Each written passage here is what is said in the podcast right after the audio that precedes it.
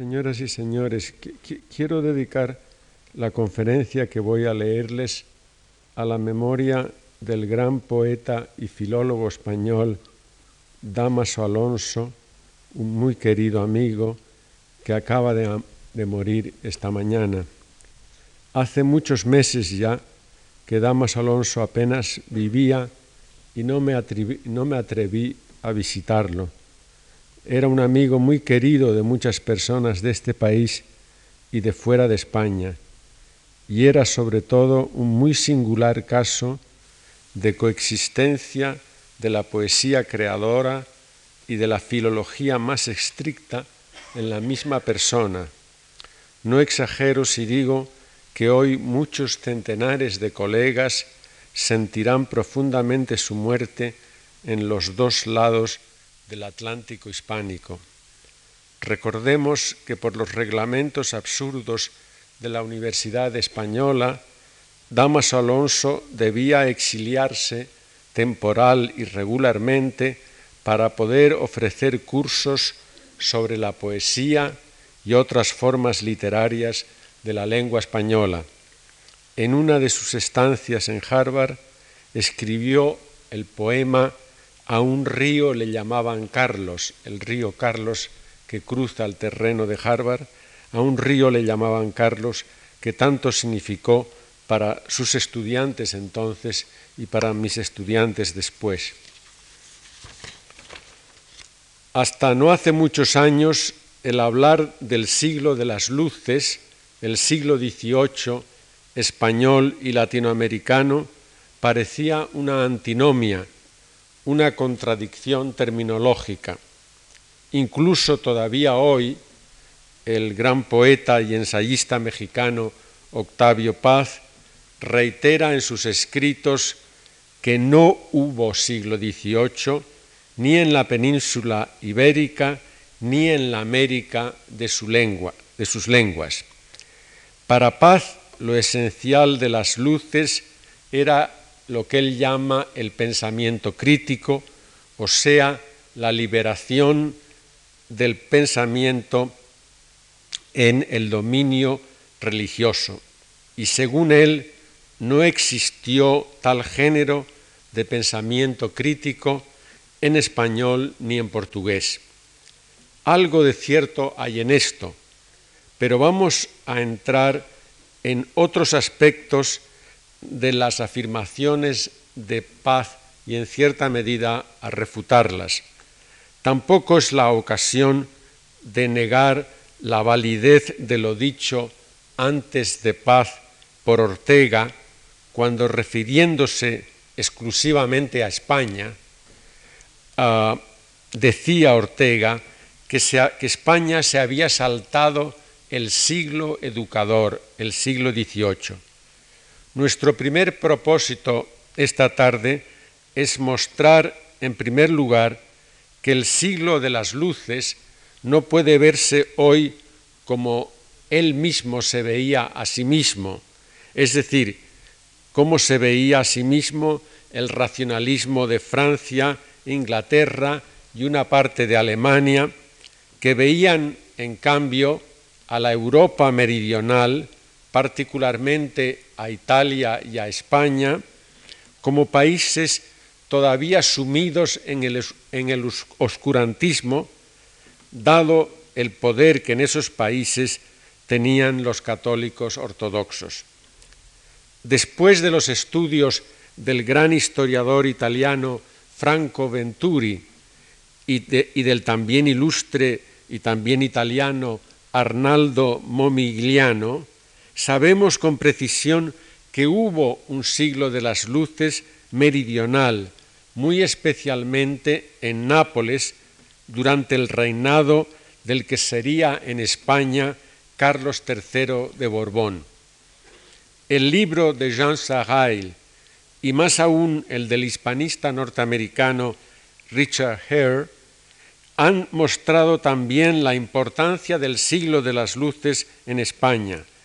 Y aunque no hay todavía un libro de conjunto sobre la América Latina, en esa época sí existen estudios de historias nacionales equivalentes a los citados sobre España. Hubo pues un siglo de las luces meridional y católico,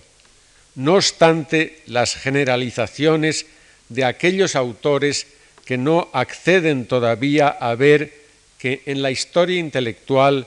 cuenta sobre todo el matiz, el matiz meridional y católico a que acabamos de aludir fue observado ya en 1910 por un oscuro historiador alemán, Sebastián Merkle, en su libro La Ilustración Católica en la Alemania Católica, concepto que recogió no hace mucho el hispanista francés Émile Apolly al hablar de lo que él llamó muy acertadamente el tercer partido ideológicamente hablando. Es decir, en el siglo XVIII se enfrentan los ultraracionalistas y los ultracatólicos, pero hay un terreno intermedio que ocupan los católicos que hoy podríamos llamar en términos contemporáneos los católicos centristas. Y esto lo comprobaremos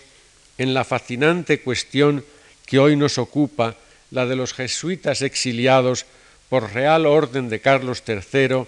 en 1767. Fue el primer grupo de intelectuales latinoamericanos expatriados involuntariamente, algo que desgraciadamente ha abundado en los siglos XIX y XX. Aunque un escritor y pensador como Voltaire lo vio sobre todo como un gesto agresivo de su amigo el conde de Aranda, primer ministro de Carlos III, y, se transformándose así en el paradigma del príncipe filósofo de su tiempo. Para Voltaire, los jesuitas encarnaban lo que él denominaba despectivamente religionistas,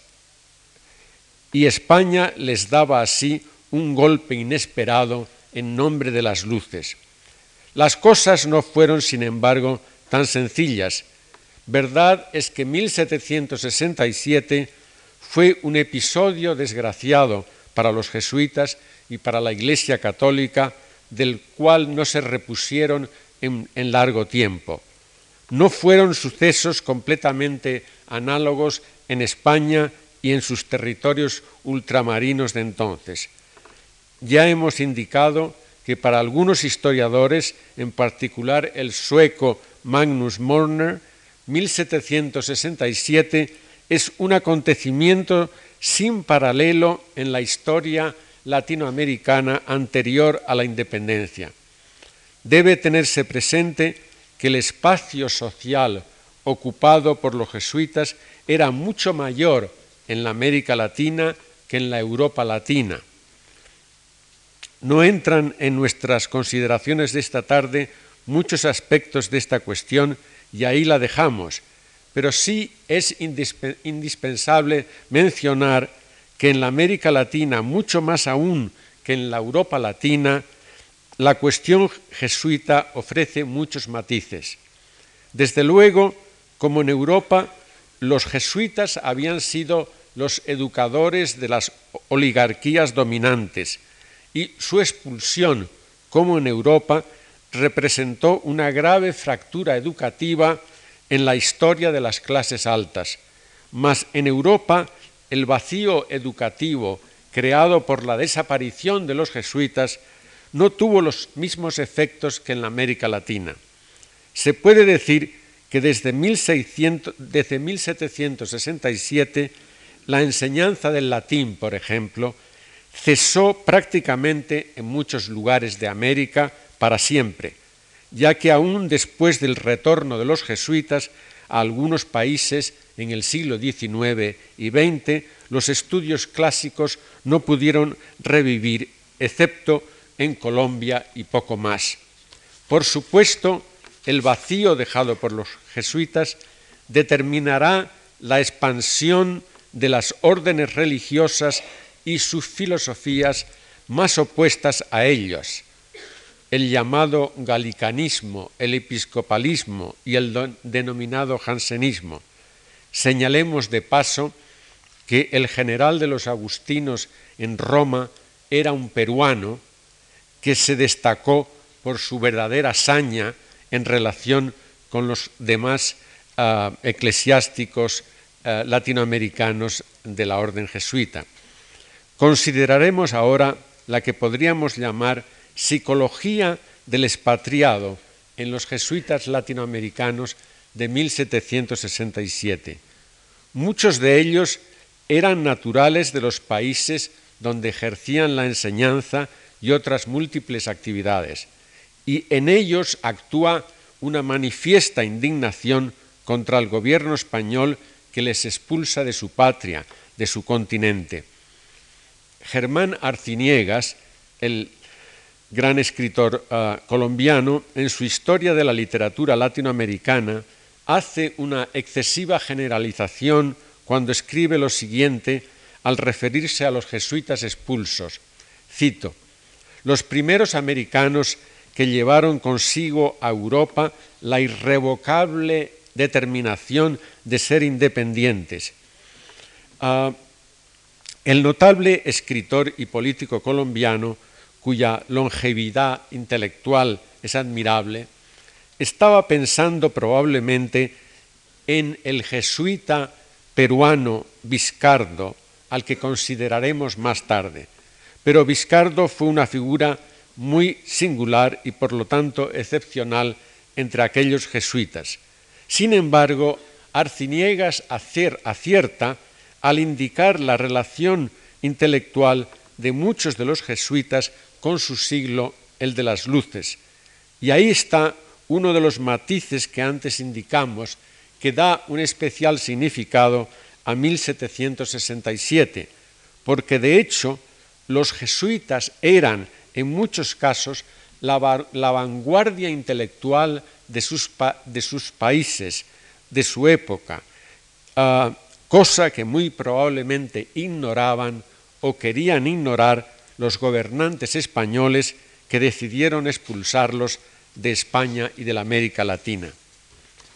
Hemos de advertir que al hablar de vanguardia nos referimos sobre todo a un grupo de profesores, casi todos mexicanos, más algunos peruanos y chilenos. Dicho grupo se encontró expatriado, pero muy a gusto en la Italia de 1767, donde había gran actividad intelectual. La Italia, podríamos decir, de la Ilustración meridional y católica. Digamos de paso que la generalidad de los jesuitas se vio en la situación propia de los exiliados, mucho tiempo libre y casi ninguna actividad para ocuparlo, sin olvidar, por supuesto, la extrema pobreza material de sus vidas. El pequeño grupo recién aludido no escapó tampoco a la pobreza, pero supieron transformar su nostalgia y su conciencia de expatriados en una disposición de ánimo creador centrado en la reconstrucción del propio pasado patrio. Anotemos además que había entonces en Italia un ambiente muy propicio a los estudios americanistas. El más, ilustre ejemplo de los jesuitas ilustrados, digamos así, fue el mexicano Francisco Javier Clavijero, 1731-1787, cuya obra Historia Antigua de México fue traducida pronto a las principales lenguas de Europa, 1780-1781. Clavijero había sido profesor de filosofía en Puebla y en Morel, en lo que se llama hoy Morelia, pero que entonces se llamaba Valladolid donde dio un curso de filosofía que mostraba su familiaridad con pensadores modernos como Bacon y Descartes, además del español Feijó. Pero fueron sus años de docencia en el Colegio de San Gregorio, en la capital mexicana, que marcaron el comienzo de lo que sería su obra italiana, porque el Colegio de San Gregorio era una institución dedicada preferentemente a la educación de indígenas de lengua mexicana, como dice Clavijero, de lengua náhuatl, que, pudieron ser, que pudieran ser posteriormente párrocos de sus compatriotas. Fue allí en San Gregorio, 1758-1762, donde perfeccionó Clavijero su conocimiento del náhuatl, que le permitió predicar en dicho idioma, además de ser confesor de indios y capellán de la cárcel para indios que existía entonces en México.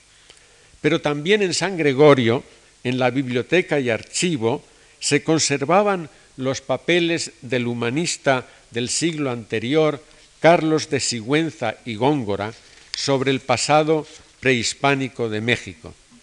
Y clavijero, como ha mostrado la profesora Dorothy Tank de Estrada del Colegio de México, aprovechó el tesoro que para él representaba el legado de Sigüenza y Góngora para iniciar sus trabajos de historia, produciéndose así, cito, una tensión entre sus tareas estrictamente pastorales y sus actividades intelectuales, entre la atención a los indios de carne y hueso y el estudio de los indios de la antigüedad, lo cual motivó una carta de amonestación del provincial de la compañía que le reprochaba haberse entregado a estudios que le embargaban totalmente. Esto muestra que Clavijero pensaba ya en una obra como la que escribió en Italia. Sin embargo, el destacado historiador mexicano de la ciencia, Elías Trabulse, en su libro Los manuscritos perdidos de Sigüenza y Góngora, 1988, ha dedicado un capítulo a examinar la relación de Clavijero con los manuscritos de Sigüenza y Góngora, mostrando que ya en 1755, siendo todavía seminarista, Clavijero había consultado, muy joven, había consultado obras de Sigüenza. Trabul se nota, dicho sea de paso, cuánto se ha perdido en México del legado del pasado por desidia de las familias herederas de obras de sus parientes o de otras personas y sobre todo lamenta cómo se han perdido para siempre incontables manuscritos, lamentación que en grado menor debe hacerse respecto a este mismo país donde tanto ha sido destruido o perdido. El mismo clavijero deja constancia de su deuda con Sigüenza escribiendo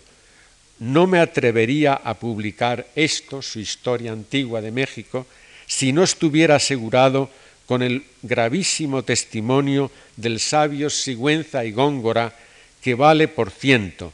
Fue el hombre que con mayor diligencia trabajó en esta materia, consultando a los mexicanos y a los texcocanos más instruidos y estudiando sus historias y pinturas, clavijero se refiere a los mexicanos, o sea, a los indios que hablaban náhuatl y a los texcocanos que también hablaban náhuatl de, de Texcoco, entonces bastante lejos de México. Pero el profesor Trabulse ha mostrado que Clavijero consultó sobre todo las colecciones de libros y manuscritos mexicanos de los, de los americanistas italianos de Bolonia y Florencia, particularmente la gran biblioteca americanista de Lorenzo Boturini. Y esto es lo extraordinario del exilio de algunos jesuitas latinoamericanos a partir de su llegada a Italia, porque allí encuentran los medios de reconstruir la historia de sus respectivas patrias, en particular de la América prehispánica. Ha de señalarse también una motivación muy importante en los jesuitas exiliados, tanto españoles como latinoamericanos, que escriben obras sobre sus países natales. Algo propio del siglo de las luces en relación con España era la mención peyorativa, como citamos anteayer al mencionar el artículo sobre España en la enciclopedia, y otros escritos semejantes igualmente negadores del papel civilizador de la península ibérica. Así, el jesuita español Juan Andrés escribe en Italia su gran tratado de la literatura europea, incluyendo la española, para responder justamente a esa versión negativa del papel de España.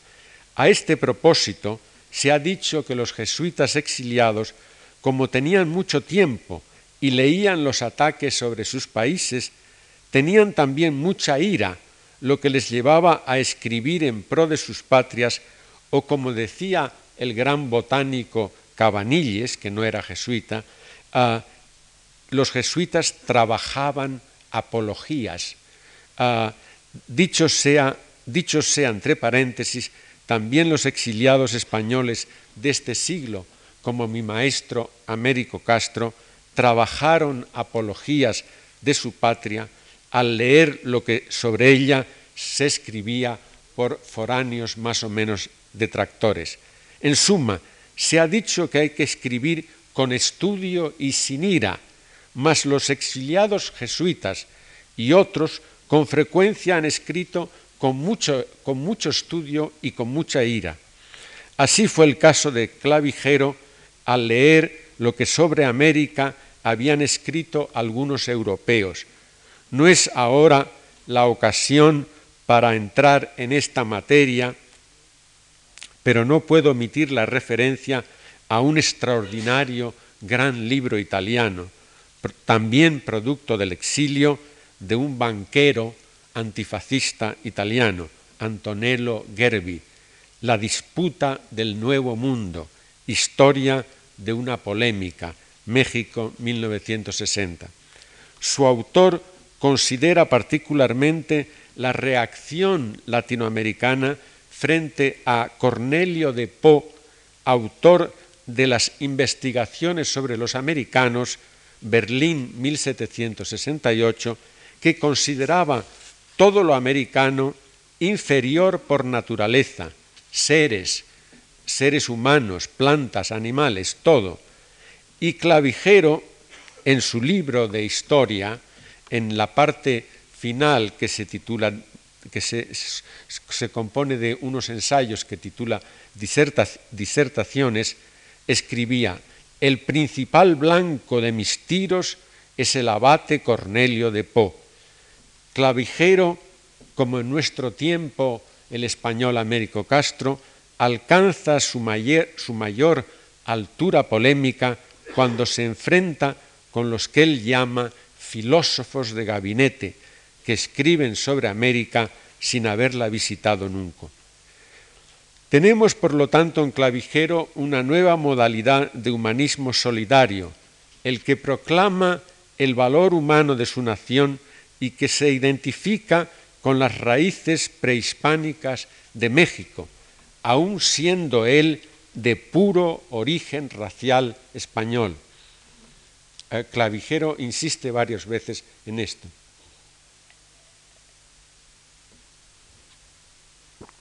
E, en suma, la expulsión de los jesuitas contribuyó así indirectamente a la formación de una nueva conciencia histórica mexicana. Debo apuntar entre paréntesis que el primer formulador de esta tesis fue mi maestro de la Universidad Nacional de México, Edmundo O'Gorman, todavía felizmente activo después de sus 80 años y continuo actor de obras muy polémicas, tesis que hoy se admite por muchos historiadores que no citan a O'Gorman. Aunque ya en el siglo XIX los restos de clavijero fueron repatriados para ser reinhumados en la rotonda de hombres ilustres de México. Así, irónicamente, un régimen republicano y anticlerical rindió los honores póstumos máximos a un exiliado jesuita de 1767, reconociendo así cuánto le debía el conocimiento de su historia patria. La actitud de Clavijero puede cifrarse sobre todo en la del exiliado nostálgico que transforma su expatriación en la reconstrucción de un pasado nacional. Vamos a considerar ahora otra actitud de los exiliados de 1767, otro temple intelectual y otra psicología, la del expatriado vengativo, que quiere hacer de su situación un lugar de combate activo contra el causante del ostracismo de 1767, España y la monarquía borbónica. Se trata de la extraordinaria figura propia para una película del jesuita peruano Juan Pablo Viscardo, 1748-1798. Su, su, resonante y póstuma obra Carta a los Españoles Americanos, Londres, 1799, es un documento esencial en la historia intelectual y política de la América de lengua española. Escrita en francés para facilitar su difusión, llevaba un falso pie de imprenta, Filadelfia, puesto por el general Francisco de Miranda, el gran héroe venezolano, aunque otro texto, quizás el original en español, apareció dos años después, en 1801, en Londres. Hay un excelente libro sobre Viscardo por uno de los más, distinguidos historiadores de lengua española y catalana del último medio siglo, el jesuita Miguel Batllori, el abate Viscardo. Debo observar que como el padre Batllori vive en Roma, exiliado desde 1932, donde ha dirigido la biblioteca, la gran biblioteca de los jesuitas, siente gran afinidad aunque no siempre gran simpatía por los expatriados de 1767 españoles y latinoamericanos. Batllori escribe también su libro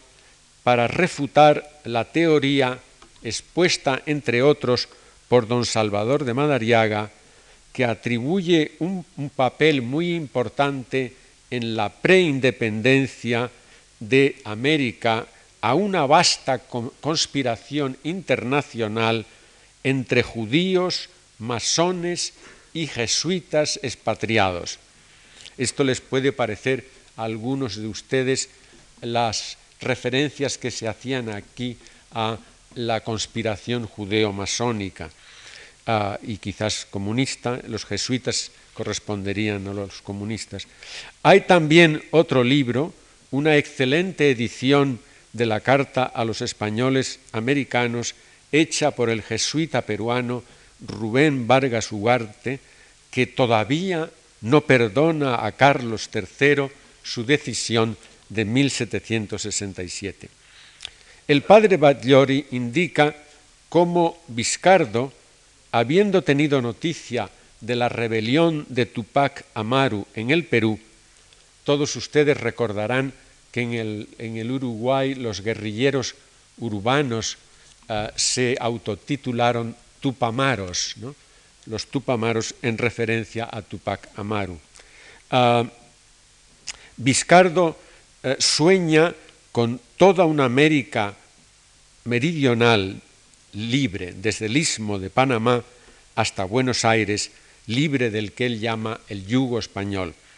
Y Viscardo habla además de la importancia creciente uh, del Perú y en particular de Cuzco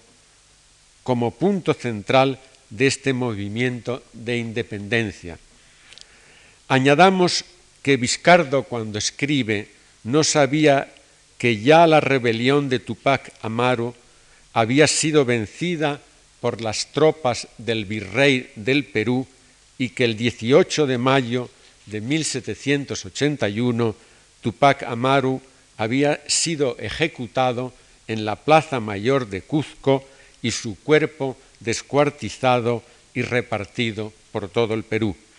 Vizcardo soñaba, de hecho, con una especie de nuevo imperio inca, como el mismo Tupac Amaru,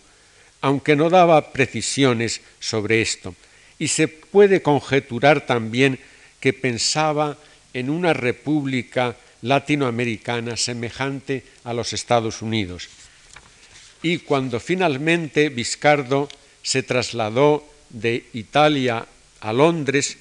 conoció al representante diplomático norteamericano Rufus King y le dejó todos sus papeles al morir en 1798. Digamos de paso que otros dos jesuitas expatriados peruanos, Pedro Pavón y Manuel Baeza, eran mucho más republicanos que Vizcardo. Y también señalemos que los diplomáticos norteamericanos uh, en Italia, Francia e Inglaterra buscaron a los jesuitas como fuente de información sobre sus países respectivos, lo cual explica un poco lo que la teoría, a mi ver disparatada, de don Salvador de Madariaga sobre esa conspiración de judíos, eh, masones y jesuitas, porque hay documentación sobre las relaciones entre los diplomáticos norteamericanos y algunos de los jesuitas. Pero el mensaje más importante de Vizcardo en su famosa carta, que fue escrita en 1792, era su apelación a España para que concediera la independencia de los territorios de ultramar. Después de compilar todos los aspectos negativos del poder español, concluye Vizcardo, bajo cualquier aspecto que sea mirada nuestra dependencia de la España, se verá que todos nuestros deberes nos obligan a terminarla. Una declaración bastante explícita. Pero para él, como ya indicamos, la unidad de la América española tenía que ser preservada. El nuevo mundo es nuestra patria, o sea, emplea patria en un sentido continental, un poco como Bolívar hará más tarde. Pero notemos que en 1792, además, la palabra patria había adquirido un nuevo contenido semántico, el que había recibido en la Revolución Francesa. Patria que quería decir la nación soberana, la nación donde hay igualdad política y otros conceptos que estaban implícitos en el vocablo patrie. Por otra parte, es menester recordar que los jesuitas habían sido seguidores del gran pensador español jesuita Francisco Suárez en cuanto a las relaciones entre el, el, el monarca y sus súbditos. Aquí entramos en un terreno muy debatido en los últimos 30 años, el de los orígenes puramente internos de las ideas de la independencia latinoamericana. La figura más destacada entre los que afirman que Suárez y el pensamiento jesuita fueron esenciales en 1810, a pesar de estar los jesuitas expatriados, es el padre jesuita eh, Guillermo Furlón, un jesuita argentino y un destacado historiador de las ideas políticas en su patria. Así, el padre Furlón presenta a los jesuitas casi como hombres de izquierda, defensores del origen democrático de la libertad, y al gobierno de Carlos III como una expresión de la ideología casi totalitaria de la ilustración racionalista. Cierto es que el padre Furlón utiliza un libro sobre este tema del ilustre ya difunto catedrático de Sevilla, Manuel Jiménez Fernández, Las doctrinas populistas de la independencia de América. Pero como muchos de ustedes sabrán mejor que yo, Jiménez Fernández, un ejemplar humanista solidario, era un demócrata cristiano que solía escribir en clave, ya que la censura le obligaba a un estilo alusivo. Vio en Suárez a un antecesor suyo ideológico y trató de mostrar que España en 1767 exilió a los jesuitas, pero no sus doctrinas relativas al poder real. Aunque mantener, como hace Furlón, que las ideas políticas que fueron más efectivas en la América Latina después de 1767 fueron fundamentalmente un legado jesuita o al menos un derivado suarista es patentemente absurdo si se piensa lo que significan en esa época las dos revoluciones, la norteamericana y la francesa. Además, como lo ha señalado un historiador chileno marcadamente conservador, Ricardo Krebs Wickens, en su estudio del ministro español conde de Campomanes, afirmaba que los principales esfuerzos por eliminar la presencia y la influencia de los jesuitas provinieron sobre todo de sus adversarios eclesiásticos en España y América.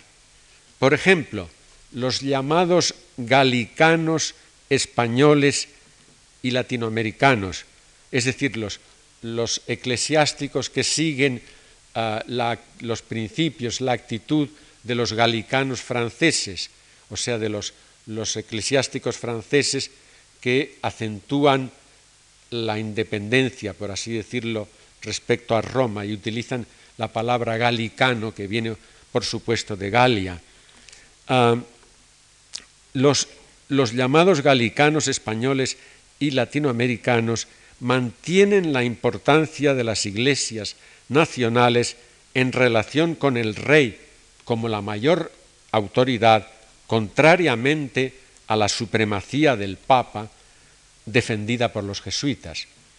Eh, Krebs Wickens concluye, la expulsión de los jesuitas no fue el resultado de absurdas maquinaciones de ciertos conspiradores, ni la obra de ilustrados racionalistas y anticlericales,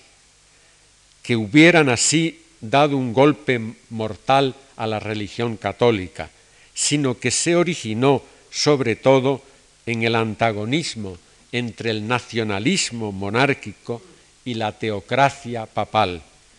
Y aunque también Krebs ve a los jesuitas finalmente como si hubieran sido la víctima democrática del déspota ilustrado que era Carlos III,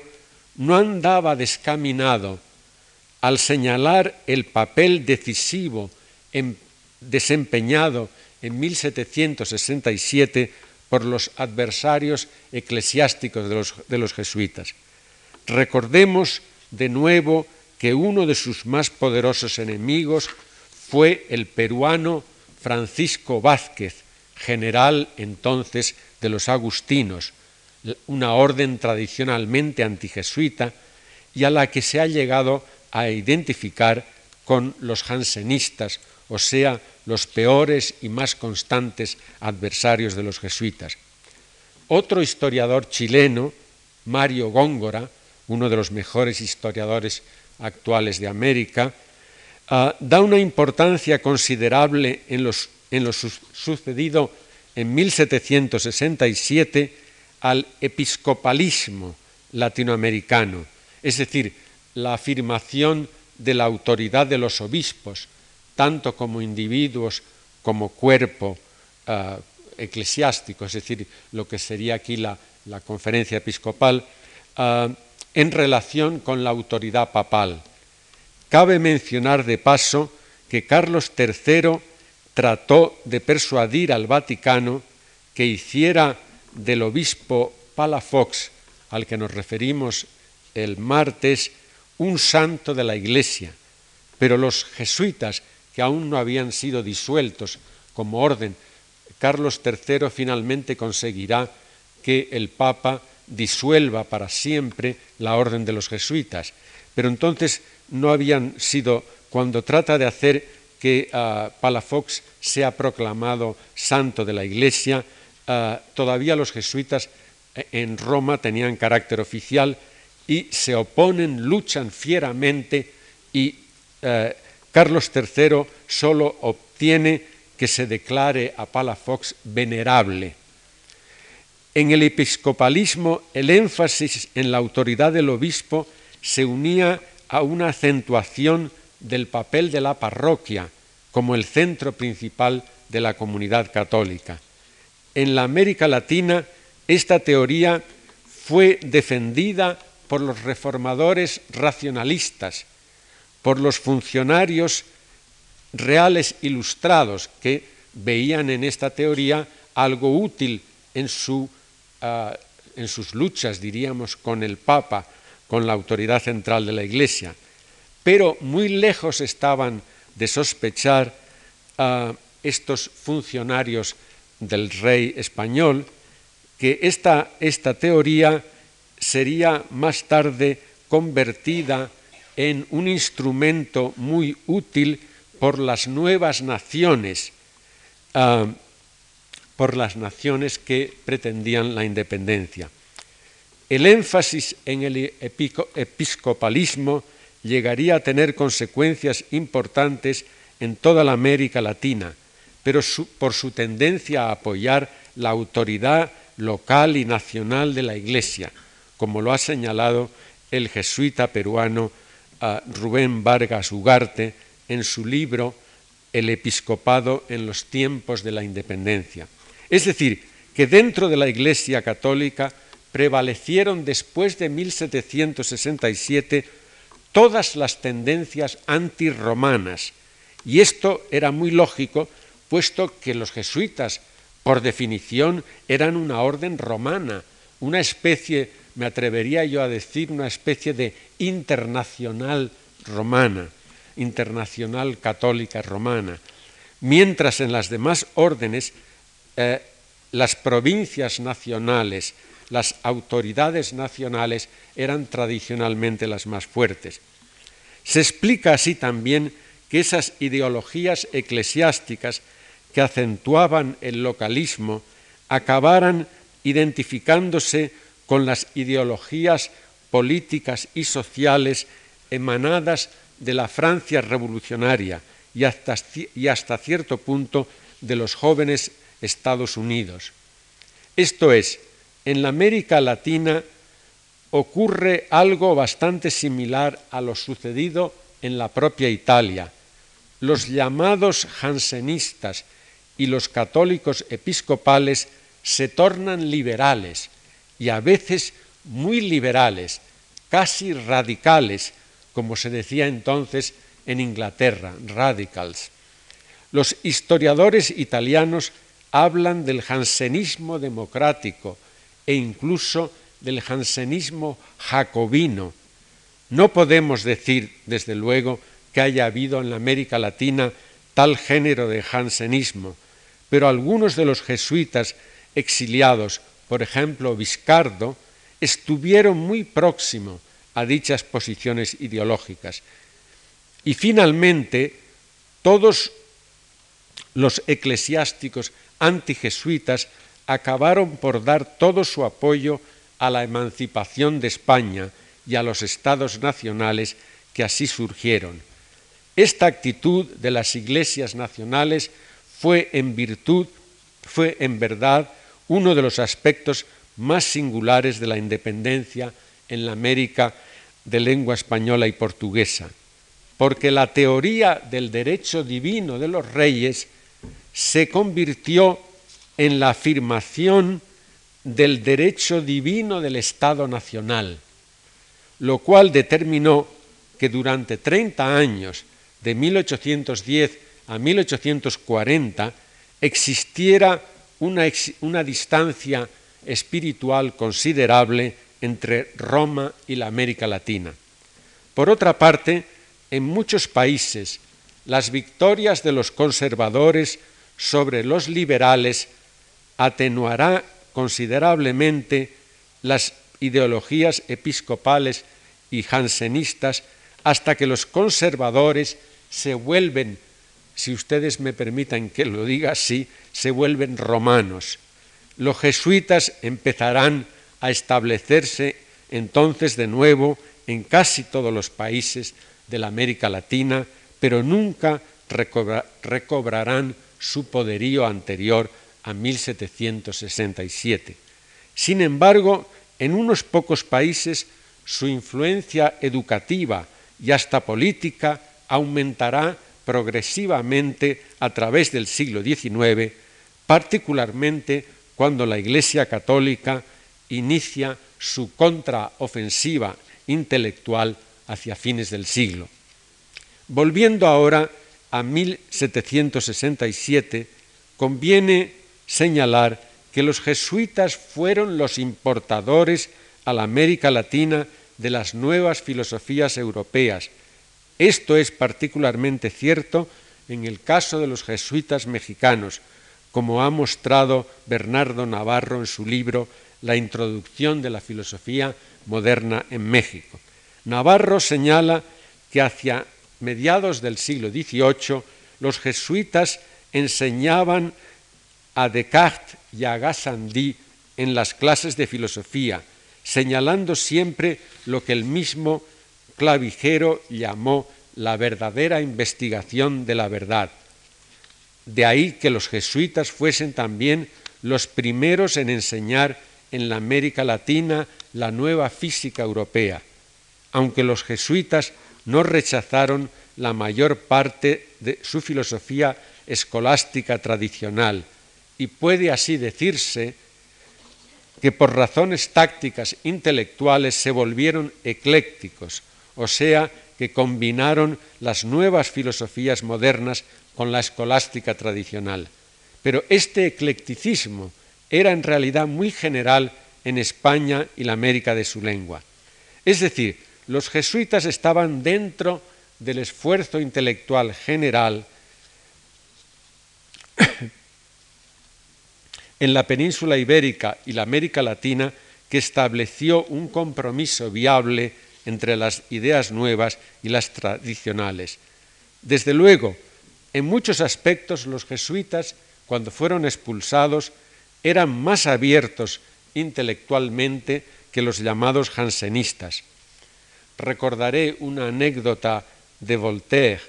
eh, cuando eh, Voltaire, el gran enemigo de los jesuitas, como ustedes saben, y uh, Voltaire se entera de que los jansenistas van a controlar el gobierno de París, el ayuntamiento de París. Y eh, Voltaire escribe, los jansenistas, dueños de París, horror, eso es mucho peor que los jesuitas, porque la extremada severidad de los jansenistas, su acusada austeridad, solían ser un obstáculo para lo que podríamos llamar la modernización intelectual y política en los países católicos. En conclusión, 1767, cualquiera que fueran las intenciones de las autoridades reales que tomaron la decisión de expulsar a los jesuitas,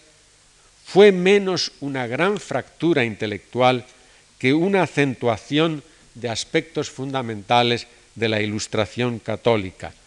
Y si bien parece paradójico que algunos de los jesuitas cobraran una influencia póstuma en la América Latina después de 1767, era también una consecuencia lógica por haber sido ellos pensadores de la Ilustración católica antes de su expulsión.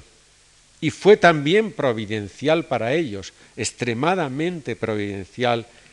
que se vieran forzados a residir en Italia, el país por antonomasia de la Ilustración europea católica meridional. Aunque las dos raíces eclesiásticas de la emancipación de la América Latina, la afirmación por parte de los jesuitas del pensamiento de Suárez sobre la supremacía de la comunidad sobre el rey y la acentuación que confieren los jansenistas a la autoridad local de la Iglesia, estas dos raíces se bifurcaron en dos actitudes opuestas.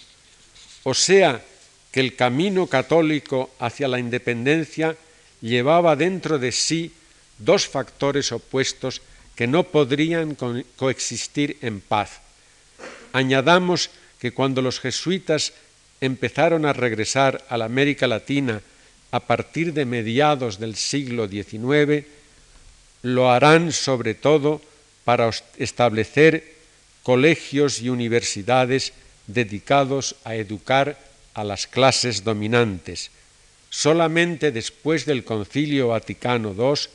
y después también del comienzo de la enorme tragedia de la América Latina actual, grupos que grupos importantes de jesuitas iniciarán su propio humanismo solidario como parte de la teología de la liberación. Dentro de una semana me ocuparé de dicho cambio al considerar la figura del Padre Segundo. Muchas gracias.